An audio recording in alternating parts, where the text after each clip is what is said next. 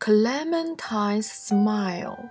Clementine the crocodile has always got a sparkling smile. Her friends love having her to play. It's like a party every day. But one day she is sad and blue. Her friends crowd round. What can they do? Clementine has got a pen. Perhaps she'll never smile again. Where does it hurt? Is it your nose, your back, your tail, your head, your tears? Then finally, they learn the truth. The pain she has is in her tooth. It's very clear what we should do that painful tooth needs seen to. I'll call the dentist right away. We mustn't wait another day.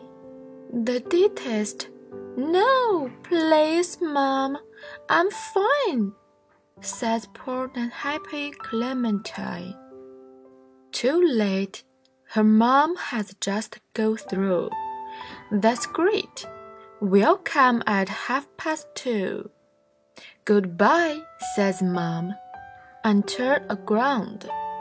But Clementine cannot be found. Mom searches high, Dad searches low.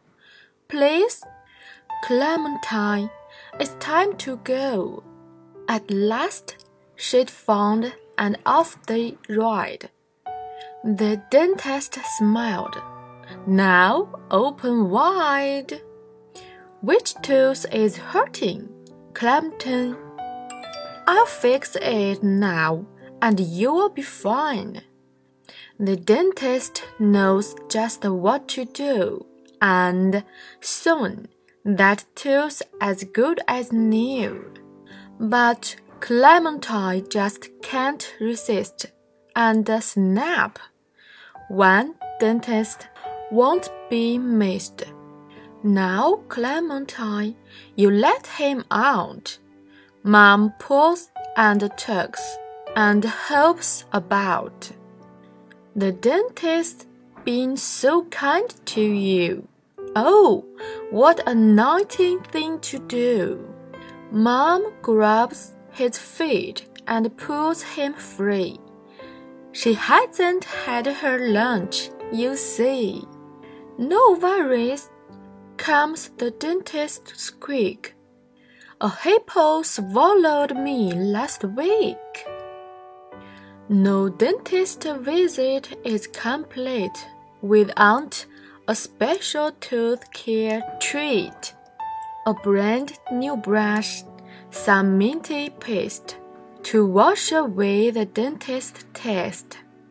Brush twice a day and you will be fine. The dentist sighs to Clementine. Despite her smile that fills the room, he hopes she won't be back too soon.